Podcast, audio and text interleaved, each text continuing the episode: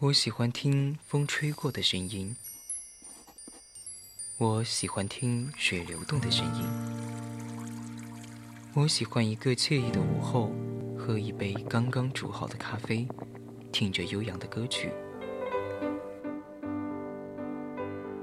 电波中传来了你的声音，青春，我想和你虚度时光，一直消磨到星光满天。浪费风起的时候。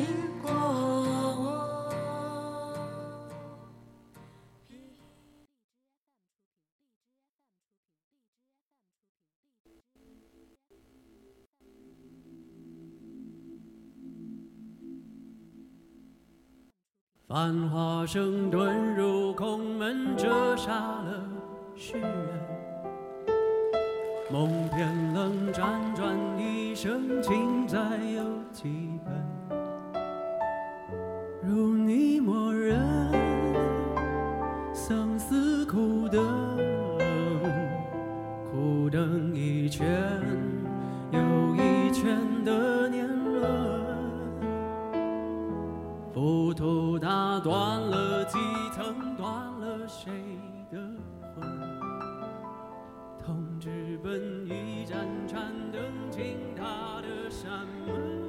青春调频与您共享，亲爱的听众朋友们，大家晚上好。您正在收听的是 VOC 广播电台，每天晚上二十二点到二十三点三十分为您直播的晚间节目《青春印记》，我是今晚的主播十二。眨眼之间呢，我已经一学期都没有做过节目了，说实话是很想念这个地方的。再次回来呢，还请大家多多多多关照呀。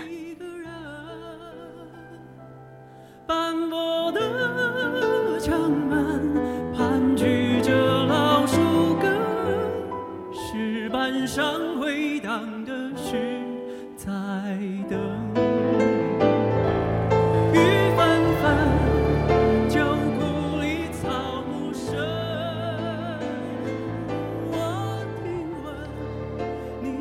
国志士林觉民在《与妻书》中说道：“吾自玉汝以来，常愿天下有情人都终成眷属。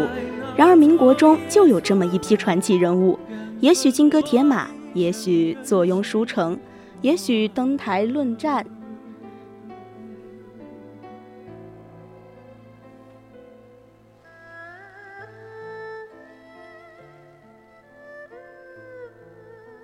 也许埋头著述，但是他们心底最温柔的地方，始终是为一个人保留的。他们随心随性，碰触的爱情之火呢，比烟花还要绚烂。他们将爱情编织成情书，打造了民国最有特色的爱情传奇。那么，在节目开始之前呢，还是和大家介绍一下我们的互动方式。大家可以点击荔枝链接关注我们的节目，微博 @VOC 广播电台或者微信搜索“青春调频”，关注我们的公众号。四川四川的听众朋友们呢，还可以打开收音机调频 FM 一零零收听 VOC 广播电台。如果对我们的节目感兴趣，想要和主播有更多互动的话，就还可以加入我们的 QQ 听友四群二七五幺三幺二九八，与主播互动。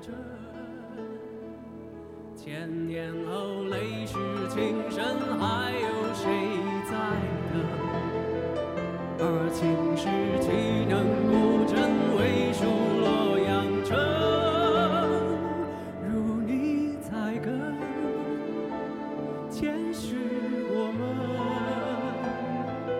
跟着红尘，跟随我浪几生。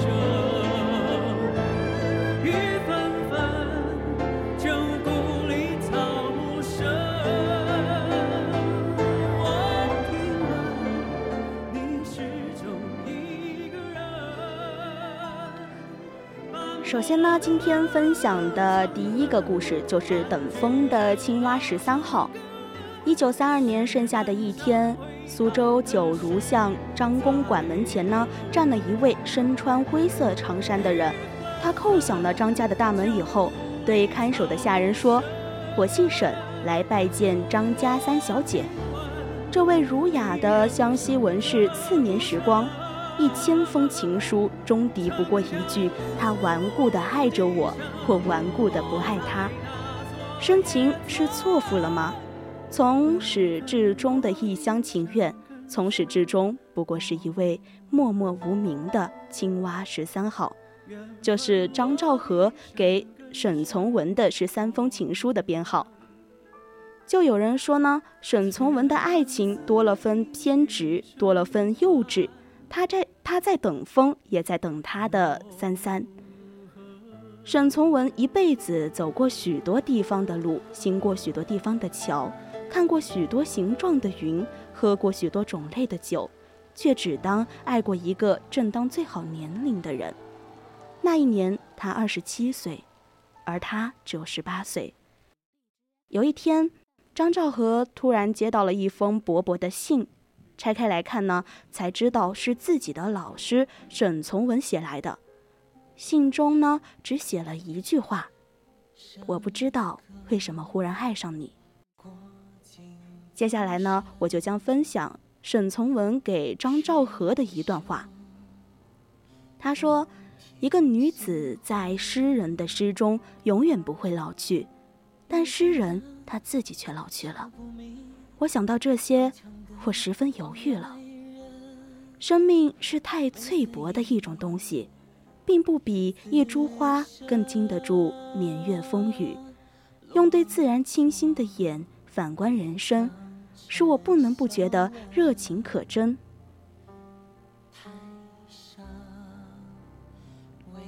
而看重人与人凑凑巧的腾格，在同一人世上，第二次的凑巧是不会有的。我生平只看过一回满月，我也安慰自己过。我说，我行过许多地方的桥，看过许多次数的云，喝过许多种类的酒。却只爱过一个正当最好年龄的人。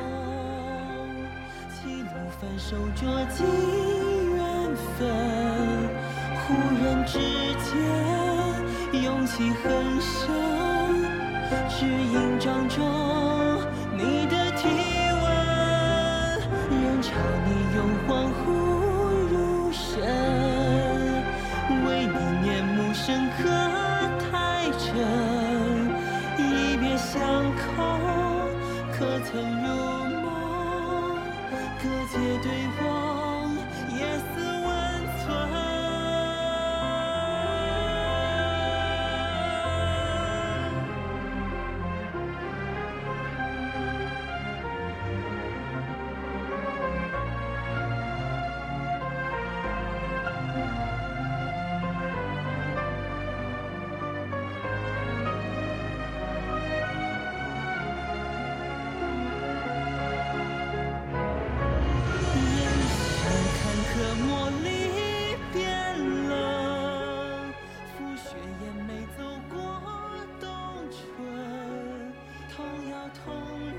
那第二个故事呢，就是一朵冰花。你似一朵初开的花，初见时便明丽的让他移不开眼。作家冰心和丈夫胡文藻的爱情故事，开始于远洋客轮上的一番阴差阳错，没有泰坦尼克号那般凄美，却也是上天特赐的缘分。一九二三年，上海开往美国的轮船上。冰心托自己的学长许地山去找清华的一个吴姓同学，结果找来了吴文藻。图片这位书呆子的一句：“你学文学的，这些书你都没看。这次到美国，你要多读一些书，否则算是算是白来了。”至此，两人已真友相待。一九二九年六月十五日。冰心与吴文藻在燕京大学的林湖轩举行婚礼，也许这就是那个慢节奏的时代对婚姻最好的解释：将文艺带入生活。车马很慢，书信很远，但一生只够爱一个人。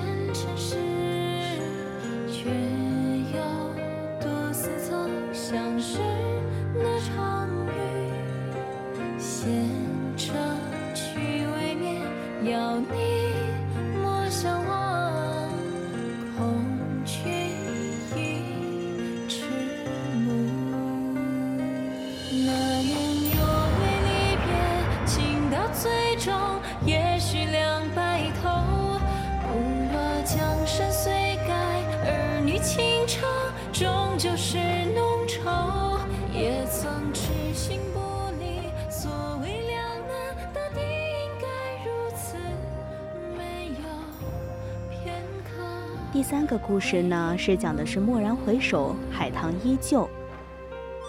西花厅的海棠花又盛开了，可是你在哪呀？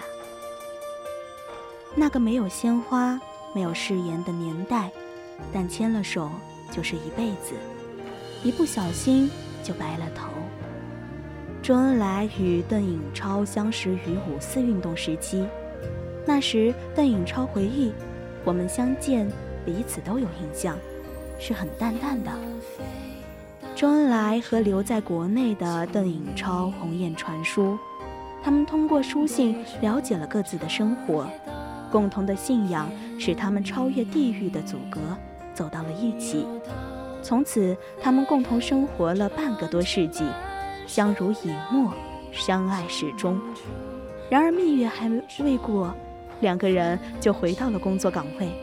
此后五十一年的婚姻，聚少离多，但正如邓颖超说：“和爱的人走到哪儿，哪里都是家。”他们的爱情与革命交织在一起，是爱人，是战友，更是一生的知己。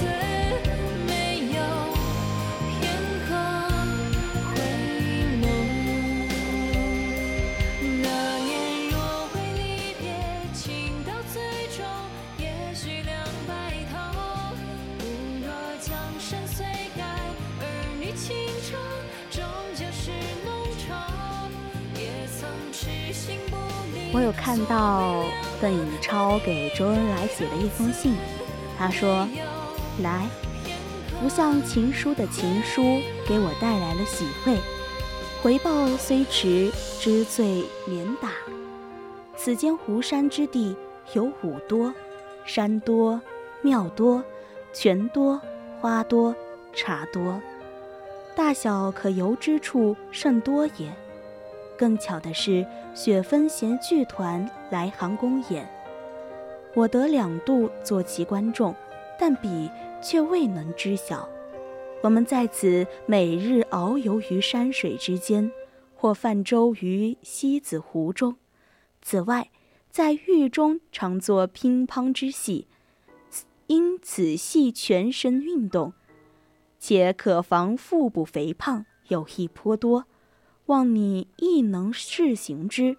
老人归期尚有待，我在期满后可能先归，究如何尚在考虑中。先寄雨桃、李、海棠，扇贝盛装迎接主人呀。勿负，祝你健康。超，一九五一年三月二十三日晚。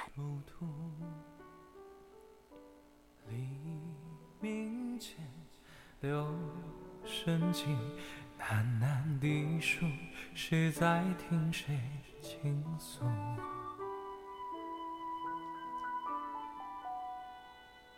世间多少沉浮，如何彻底领悟？冥冥中这。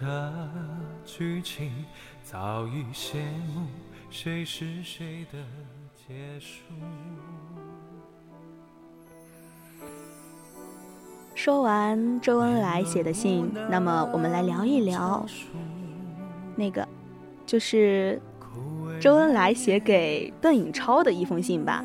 他说：“昨天得到你二十三日来信。”说我写的不像是情书的情书，确实，两个星期前，陆翠答应我带信到江南，我当时曾戏言，叫红娘捎带老情书，结果红娘走了，情书依然未写，想见动笔之难，寄来西湖印本，均属旧纸，无可观者，望托人拍几个美而有意义的镜头携归。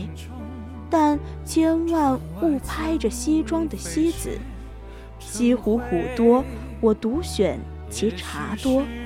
如能将植茶、采茶、制茶的全套生产过程探得，你才称得起茶王之名；否则不过是茶壶而已。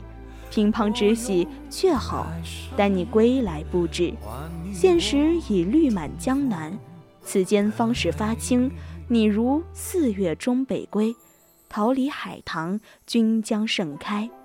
我忆四月中旬是时候了。盲人想病人，总不及病人念盲人的次数多。但想念谁深切，则留待后诊了。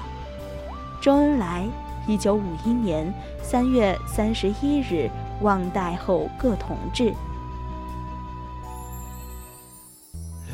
其实说到周恩来和邓颖超的话，他们有很多句都是很有名的。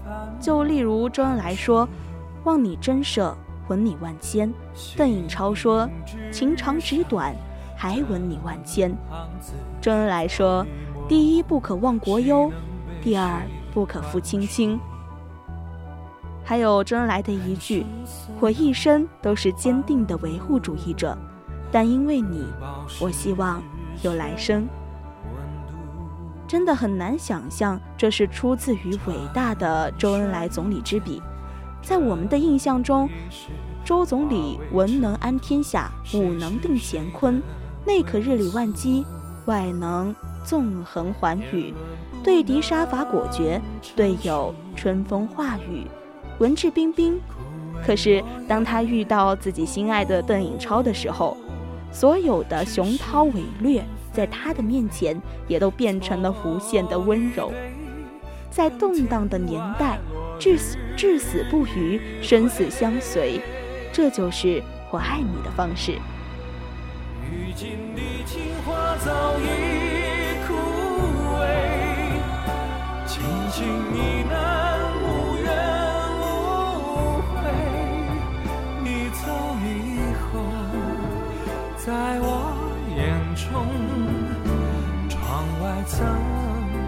却成灰，也许是容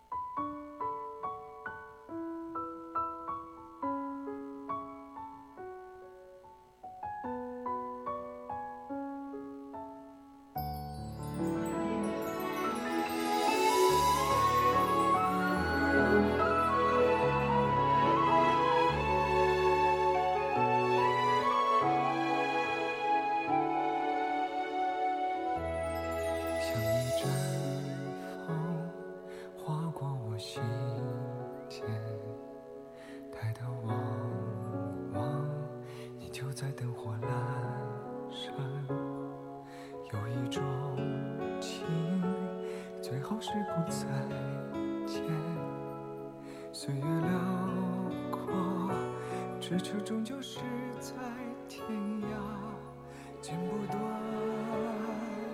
这无休的牵挂。那接下来分享第四个故事是陈竹影和浦洞的故事。一九三零年遇到朱自清以哦，朱自清以前，陈竹影是个很酷的女生。她八岁念私塾，课外书是哥哥带回家时最火的杂志。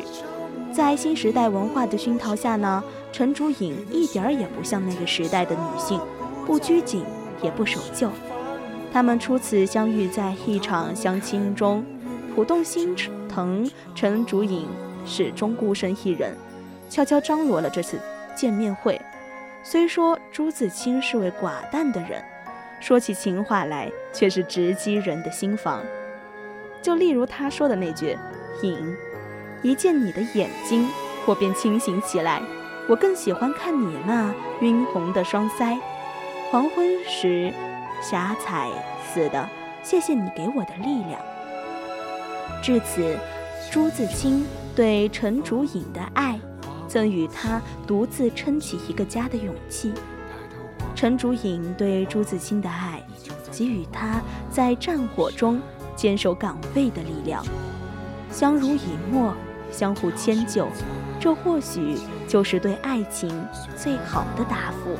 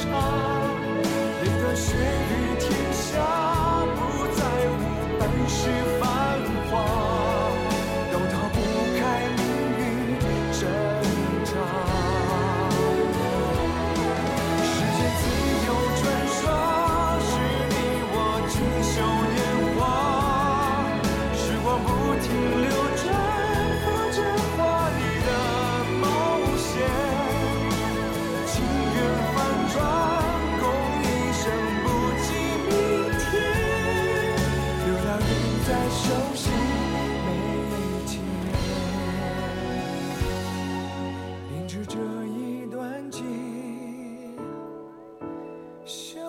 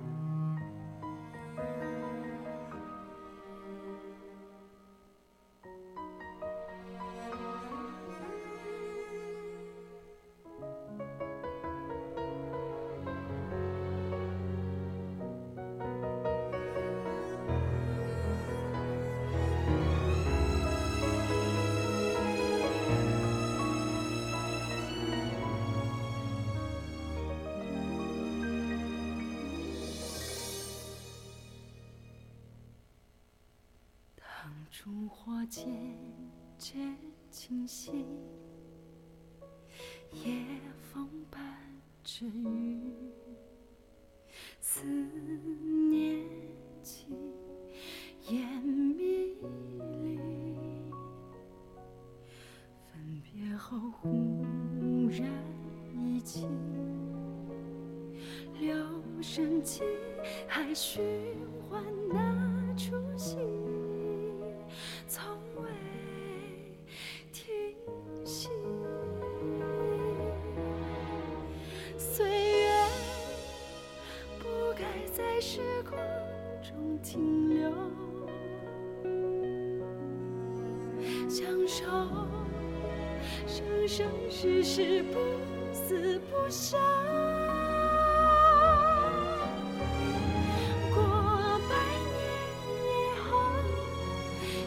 永长情在天长地久，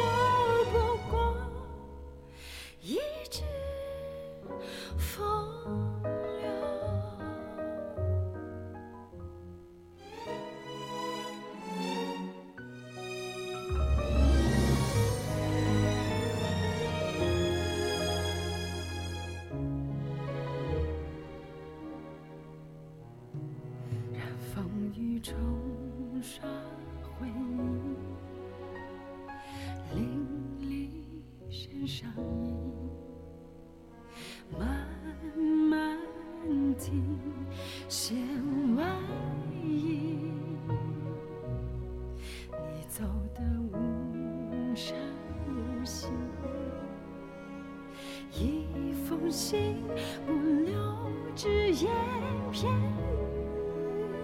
语，归来无期。岁月不该在时光中停留，相守，生生世世不死不休。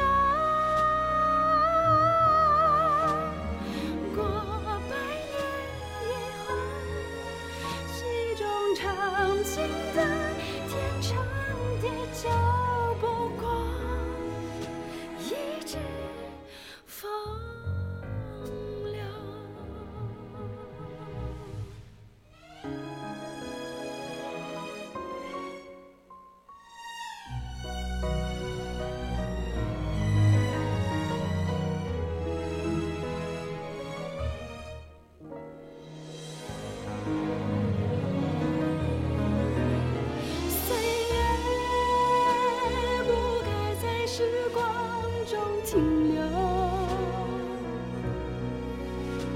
相守，生生世世不死不休。过百年以后，戏中唱尽了天长地久，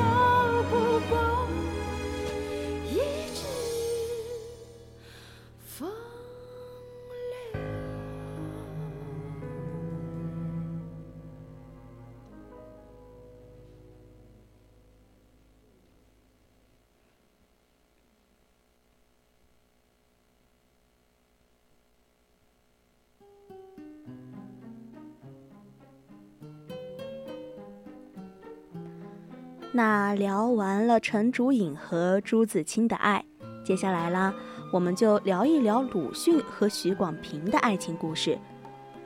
许广平呢曾说过，爱情的滋生是模模糊糊、不知不觉的。他跟鲁迅也是不晓得怎么就爱上了。鲁迅与许广平之间的情书《两地书》，鲁迅与许广平的爱情，在他们那个年代。为很多人所争议，因为在与许广平结识相爱之前，许广平是鲁迅的学生。四十四岁的鲁迅呢，已有了名义上的妻子朱安，就是放在今天，那也是不会被世人轻易接受的师生恋加第三者插足。但是看过这本不是情书却胜似情书的两地书之后，我们就会明白，最好的爱情是情投意合、志同道合、携手共艰难。他们的感情看似平平淡淡，分分秒秒谈的都不是情爱，却处处都是无限的深情。两地书是他们之间往来的信件。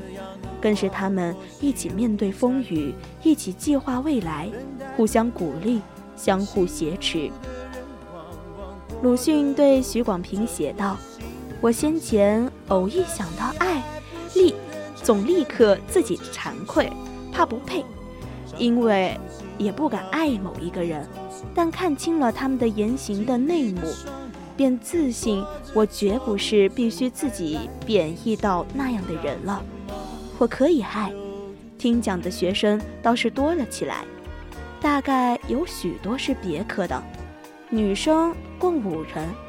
我决定目不斜视，而且将来如永远如此，直到离开厦门。还有一段我寄你的信，总要送往邮局，不喜欢放在街边绿色的油桶中，我总疑心那里会慢一点。这句话其实是我很喜欢的一段话，因为在我平时爱看这种情情爱爱的东西的时候，总会看到这么一段话，所以我会觉得它挺有名的，并且这也是鲁迅给许广平的一种爱的表达吧。他曾为了你的逃离颓废痛苦，也为了破镜重圆抱着你哭。哦，可惜爱不是几滴眼泪，几封情书。哦这样的话或许有点残酷。等待着别人给幸福的人，往往过得都不怎么幸福。哦，可惜爱不是忍着眼泪，情书。伤口清醒要比昏迷痛楚。紧闭着双眼。又拖着错误，真爱来临时，你要怎么留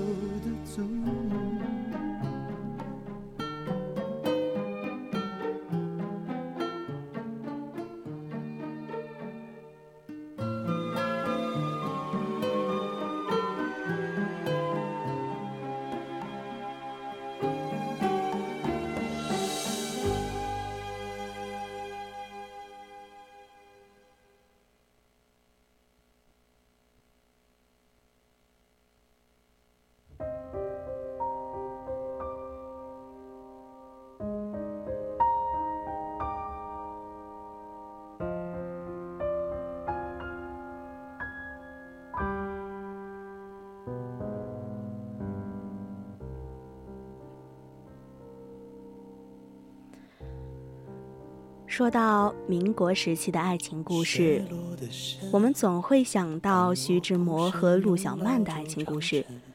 一九二六年之秋，徐志摩和陆小曼，一个有妇之夫，一个有夫之妇结婚了。证人梁启超是这样说的：“徐志摩，你这个人做人浮躁。”离婚再娶就是用情不专的，陆小曼，我希望你今后能够恪守妇道，不要再把婚姻当儿戏，让父母汗颜，让朋友不耻，让社会看笑话。我记得徐志摩给陆小曼的一段话，他说：“梅，为什么你不信我的话？”到什么时候你才听我的话？你不信我的爱吗？你给我的爱不完全吗？为什么你不肯听我的话？连极小的事情都不依从我，倒是别人叫你上哪儿，你梳头打扮就快走。你果真是我，不能这样没胆量。恋爱本是光明事，为什么要这样子偷偷的？多不痛快！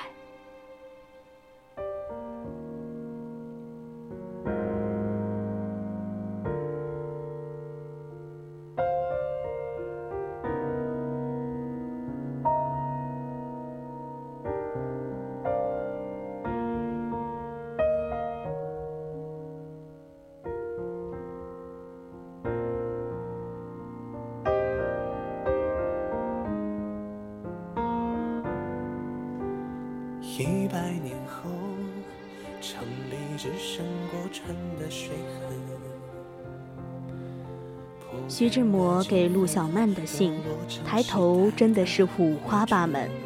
比如这封最后寄给陆小曼的信，抬头是“挚爱青梅”，“挚爱青梅”，今天是九月十九日，你二十八年前出世的日子，我不在家中。不能与你对饮一杯蜜酒，为你庆祝安康，这几日秋风凄冷，秋月光明，更使游子思念家庭，又因为归思已动，更觉百无聊赖，独自惆怅。遥想闺中，当忆童子情景。今天寻梅，等来否？也许他们不知道，还是每天似的，只有端午一人陪着你吞吐烟霞。这天是陆小曼二十八岁生日，从他们结婚到现在，也接近六年了，算得上是老夫老妻，所以只是简单的表示为你庆祝安康。话音刚落，已经转到了百无聊赖，独自惆怅，还杀出一句“只有瑞一人陪你吞吐烟霞”。陆小曼生日里的这封信一点都不喜庆，光看这个开头就已然感觉到有些凄惶了。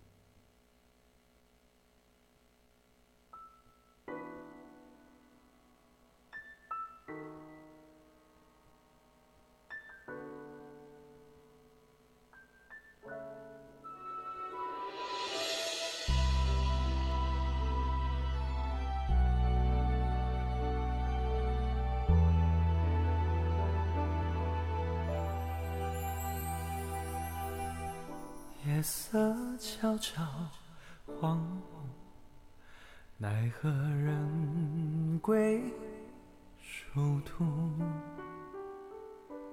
黎明前留声机，喃喃低诉，谁在听谁倾诉？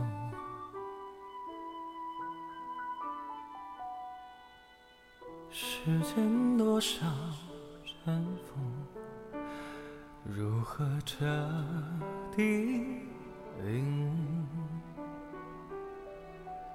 冥冥中，这剧情早已谢幕，谁是谁的结束？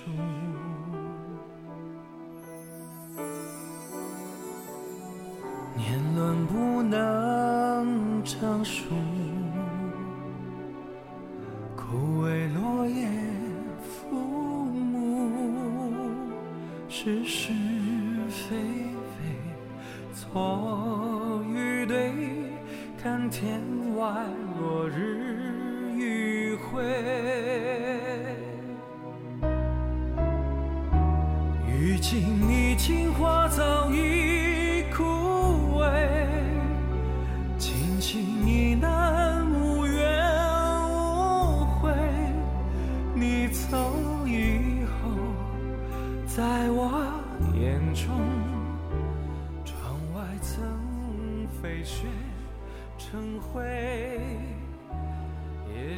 那今天分享的第七个故事，就是瞿秋白与杨之华的故事。瞿秋白和杨之华是夫妻与战友的双重结合，他们的爱建立在共同的理想、共同的事业之上。婚后十余年中，不论遇上什么样的困难和逆境，都能始终如一，坚贞不渝，并随着时间的推移而愈加强烈。瞿秋白对杨之华写道：“临走的时候，极想你能送送我一站，你竟徘徊着。海风是如此的飘扬。”晴朗的天日照着我俩的离怀，相思的滋味又上心头。六年以来，这是第几次呢？天空的天穹和碧落的海光，令人深深的了解那天涯的意义。海鸥绕着鬼墙，像是依恋不舍。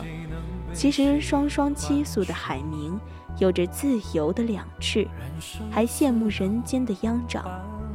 我俩只是少健康，否则如今正是好时光，像海鸥一样的自由。像海天般的空旷，正好准备着我俩的力量，携手上沙场。之华，我梦里也不能离你的印象。今天接到你二月二十四日的信，这封信算是走得很快的了。你的信是如此之甜蜜。我像饮了醇酒一样陶醉着。我知道你同着独一去看青鸟，我心上非常之高兴。青鸟是梅德林的巨作，梅德林呢是比利时的文学作家，俄国剧院做得很好很好的。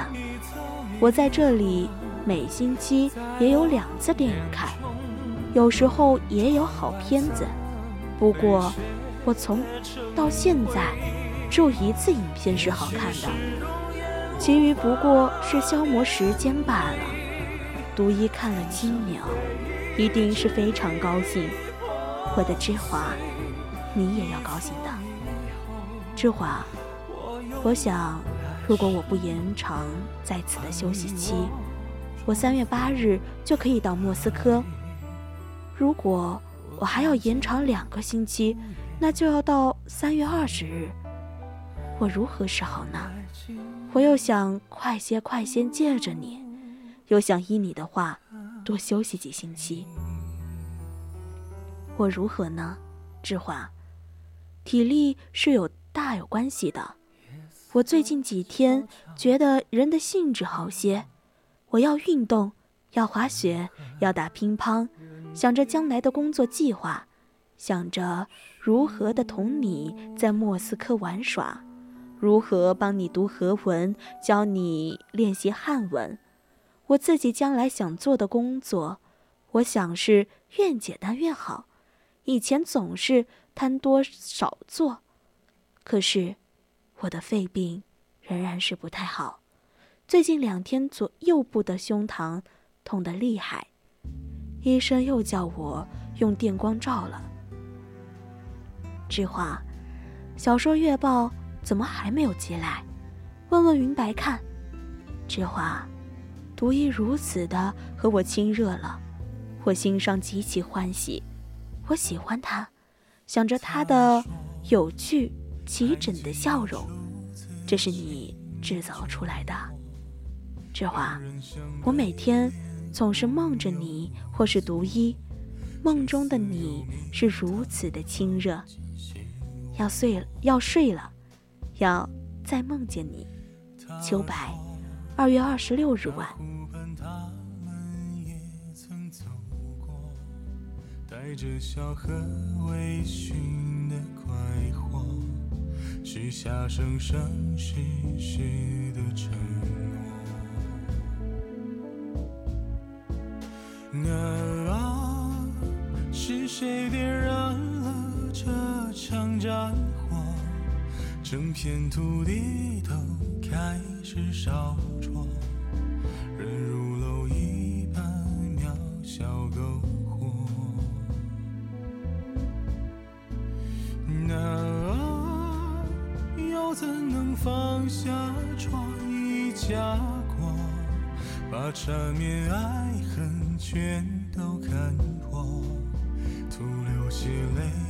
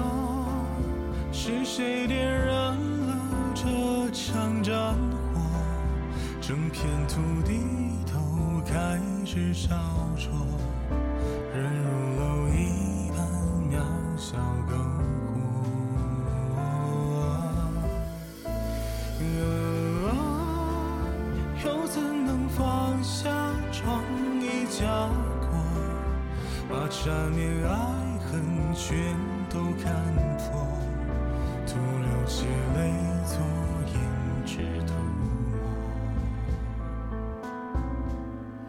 既然心早沾土寥落，终长久海上涅槃之火。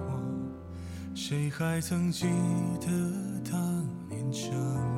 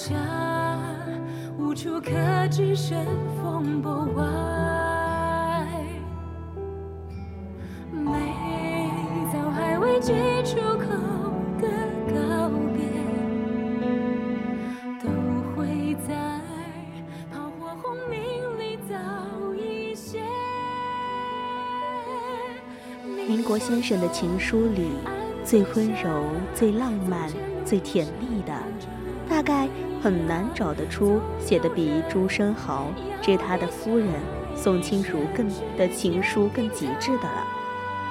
朱生豪对宋清如写道：“醒来觉得甚是爱你，我是我是宋清如至上主义者，不要愁老之将至，你老了一定很可爱。现在的你，确实是太使我欢喜的。你是我心里鼎力溺爱的人，我是属于你的，永远而且完全的。愿你快乐。今天又比昨天老了一天，我爱你的很，我愿意舍弃一切，以想念你终此一生。不知道为什么，和你一认识之后，便像被一根绳紧紧牵系住一样，怪不自由的，心也不能像从前一样轻了，但同时又觉得比从前幸福得多。我想要在茅亭里看雨，假山边看蚂蚁，看蝴蝶恋爱，看蜘蛛结网，看水看船，看云，看瀑布，看宋清如甜甜的睡觉。这种俏皮中带着真诚的语句，我只在后来王小波写给李银河的情书里见过。有人看过朱生豪写的情书之后说道：“现在看来，沈从文是深情无措的稚子，鲁迅是温情别扭的硬汉，朱湘是温柔委屈的弱书生，徐志摩。”就是个自以为是的小白脸儿，跟朱生豪比起来，他们都差了一个等级。朱生豪的情书里一片真诚与痴情，深深地打动了宋清如。试想，在一个寒冬的夜晚，收到如此热情洋溢的情书，怎能不感到一股暖流淌入心间？又怎能不动心呢？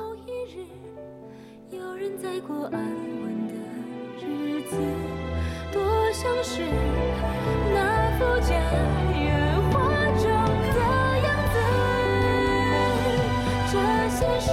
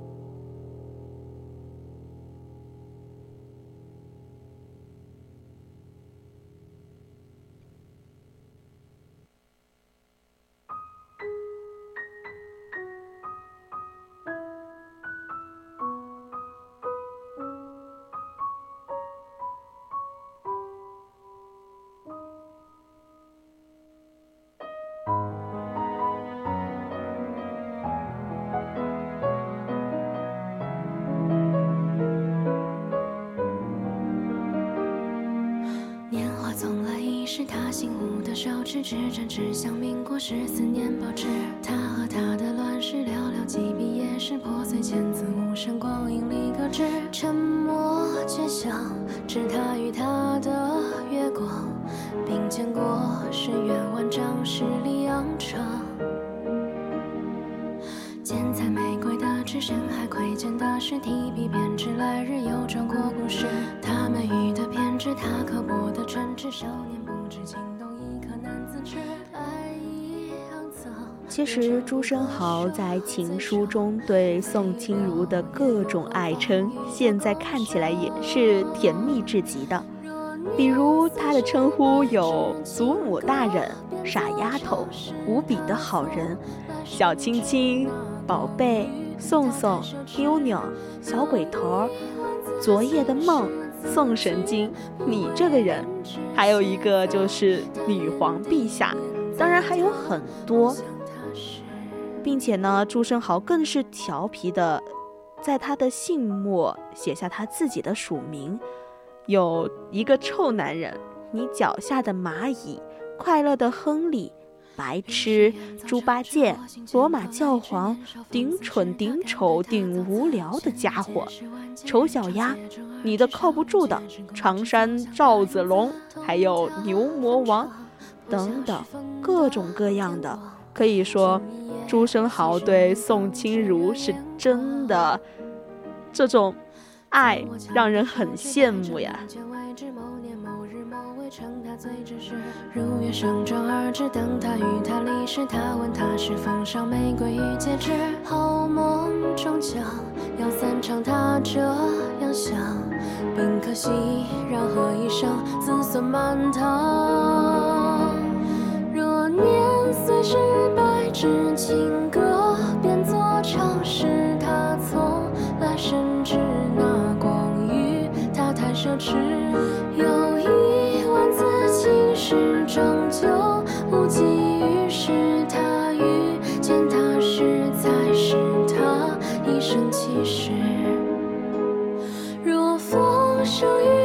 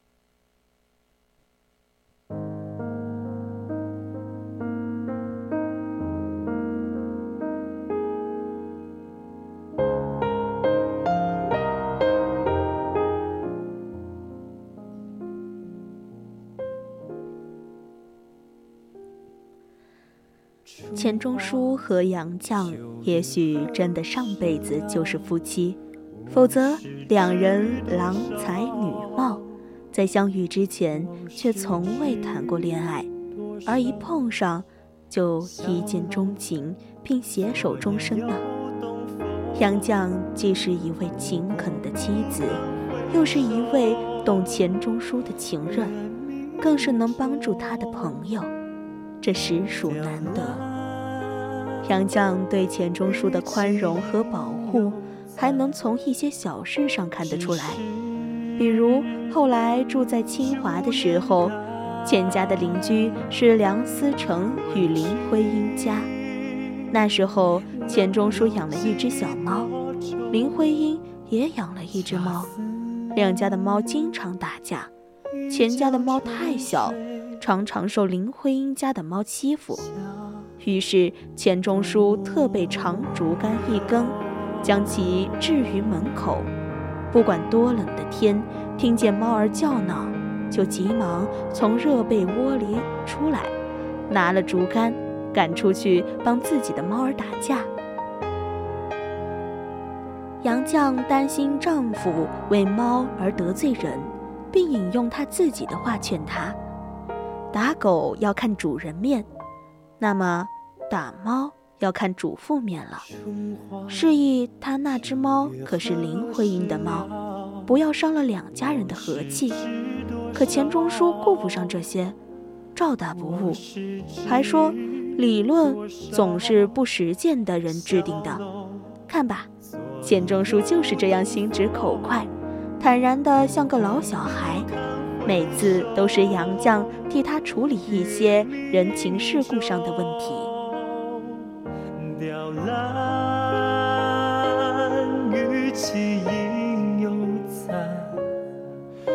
只是朱颜改，问君能有几多。钱钟书写给杨绛，他说：“我见到他之前，从未想到要结婚。我娶了她几十年，从未后悔娶她，也未想过要娶别的女人。最贤的妻，最才的女，我最大的功劳就是保持你孩童的天真。”而杨绛写给钱钟书，他说：“没遇到你之前。”我没想过结婚，遇到你后，结婚这事我就没想过和别人。我进清华，一为读书，二为中书，从此我俩只有死别，没有生离。天哪，太甜了。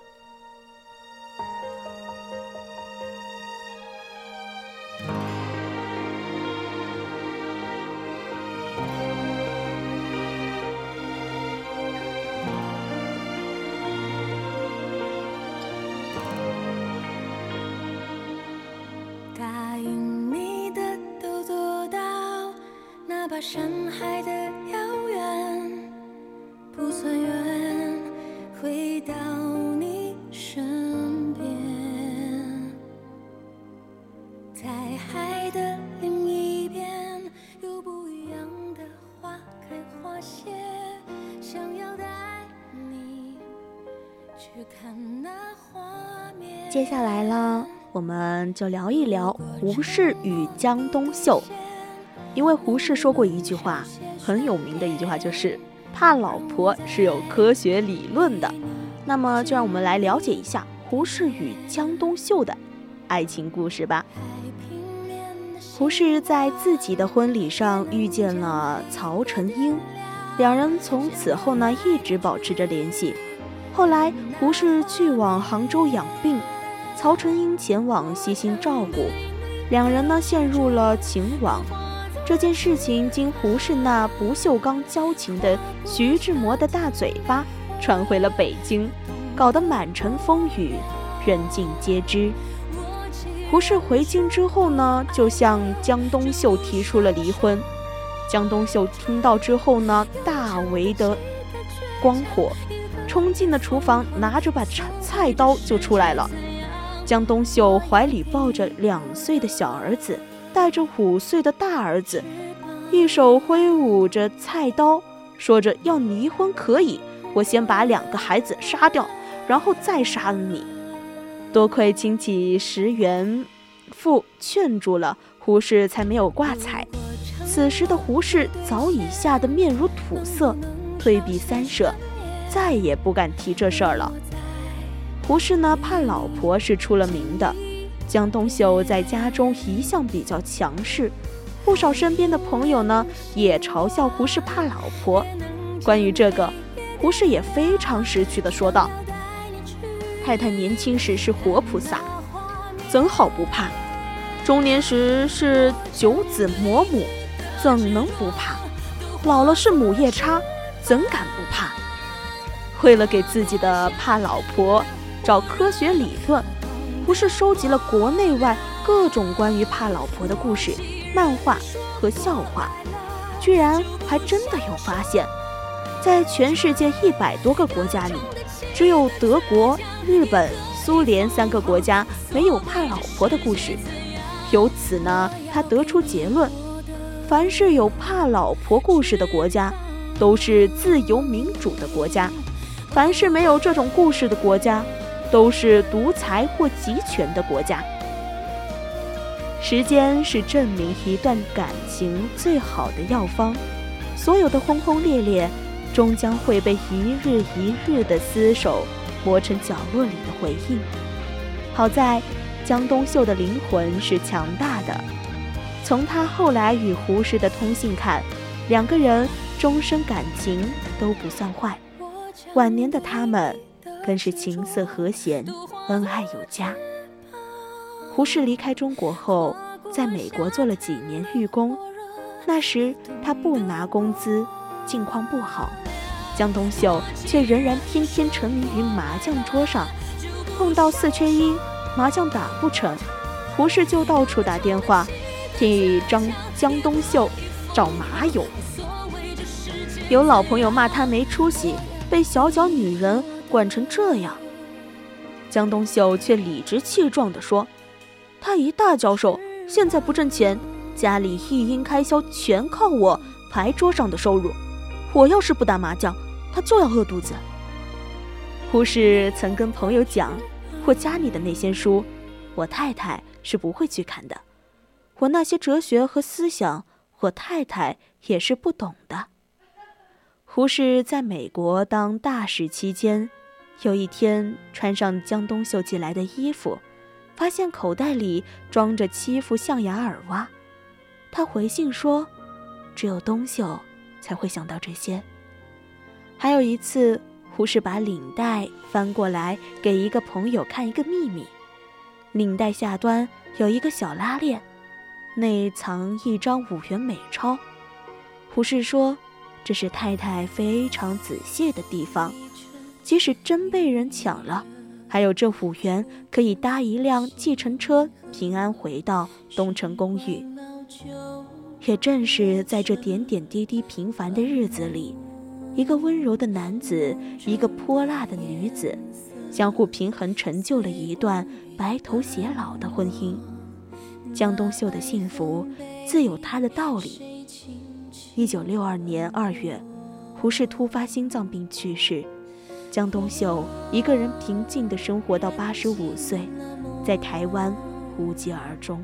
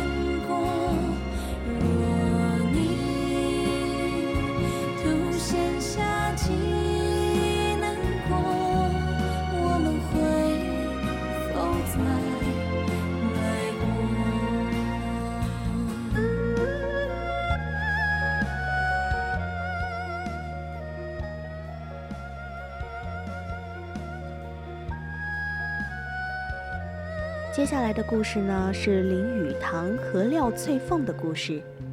当林语堂与廖翠凤最终决定走到一起的时候，廖翠凤的母亲反对说：“何乐是个牧师的儿子，家里没有钱。”廖翠凤坚定地回答说：“穷有什么关系？”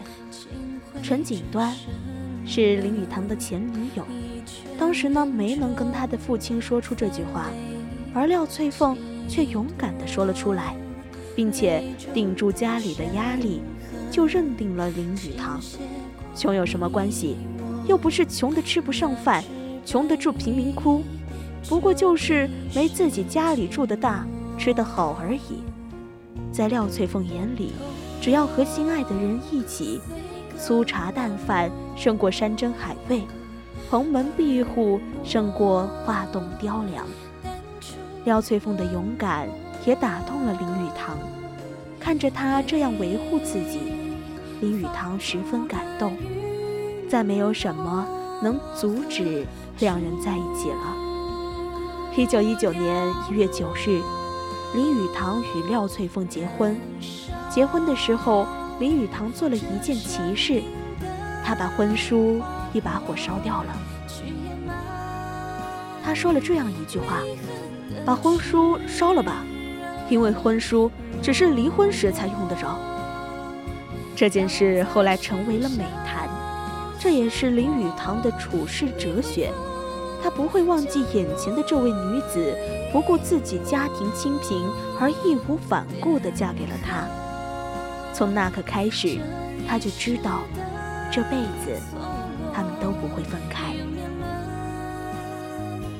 拼写出因果。若你独显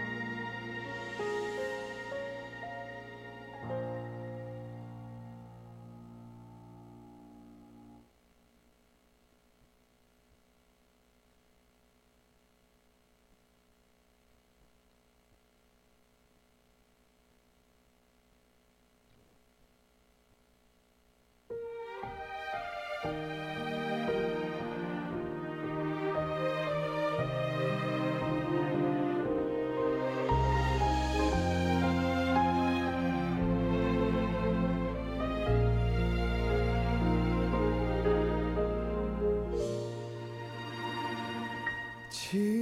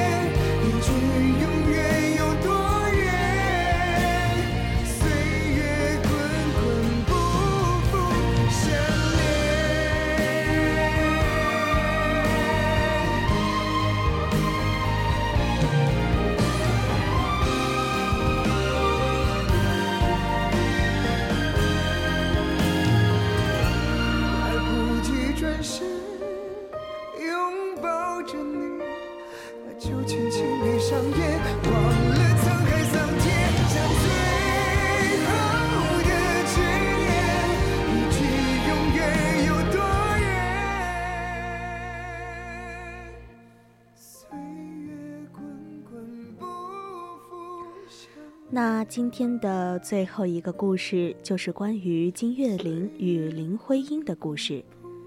我们都知道，金岳霖一直默默地爱着林徽因。晚年的金岳霖一直忘不掉林徽因。有一天，金岳霖突然把一些好友请到北京饭店，没说理由，大家都很纳闷。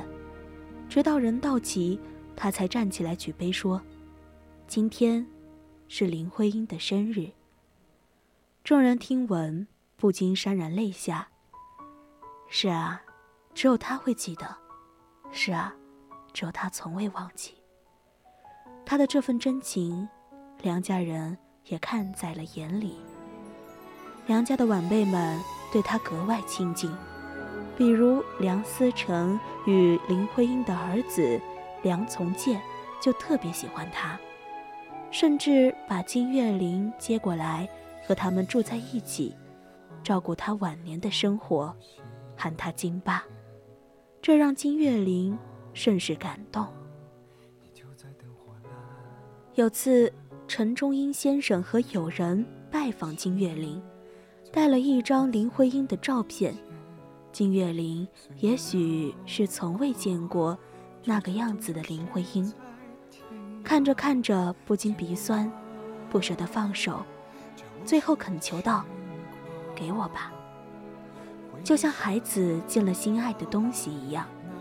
待他们走后，金岳霖一个人在那里长久的闭目沉思。一九五五年，积劳成疾的林徽因因肺病复发去世。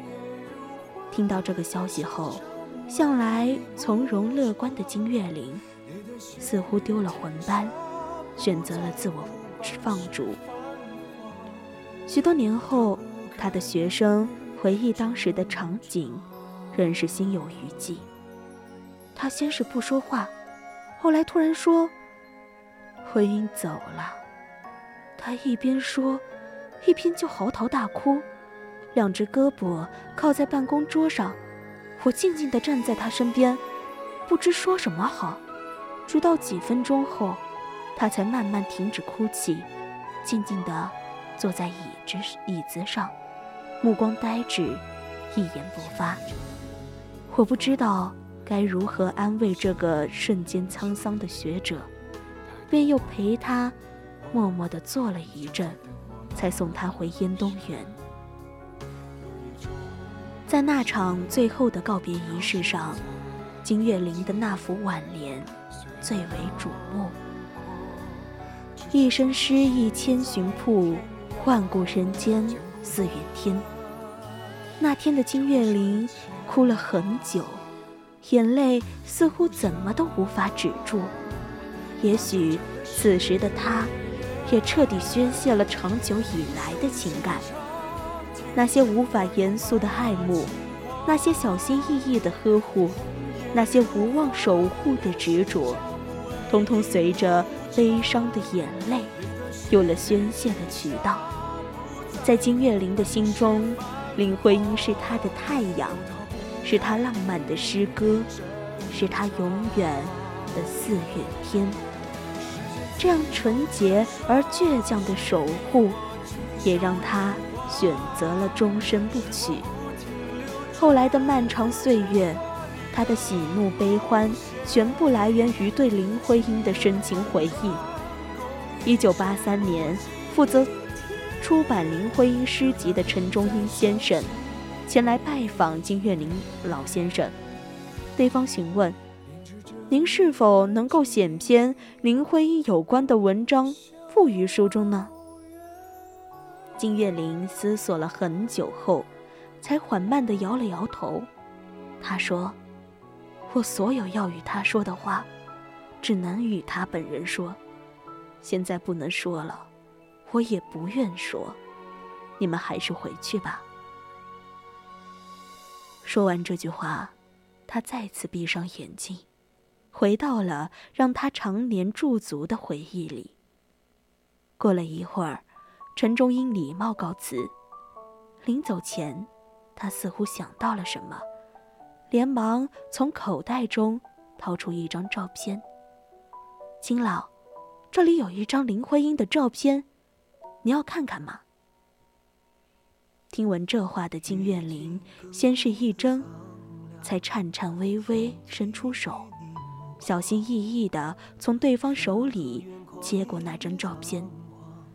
那是少女时期的林徽因，明目皓齿，笑颜如花，清澈的眼睛里盛放了亿万星辰。他听着看了很久，嘴角微微抿起，终于勾起一抹漂亮的弧度。陈忠英先生非常意外，眼前的金老，好久没有笑过了。当金岳霖再次抬起头，陈忠英发现他苍老的眼角已是泪光点点。随后，金岳霖鼓起勇气，似乎带着哭腔般小心翼翼询问：“可以给我吗？”当然，陈忠英先生笑着点头。听到这句话的金岳霖如释重负，他轻轻捧起照片。如同得到稀世珍宝般，露出满足的笑容。一九八四年，八十九岁的金岳霖去世长辞。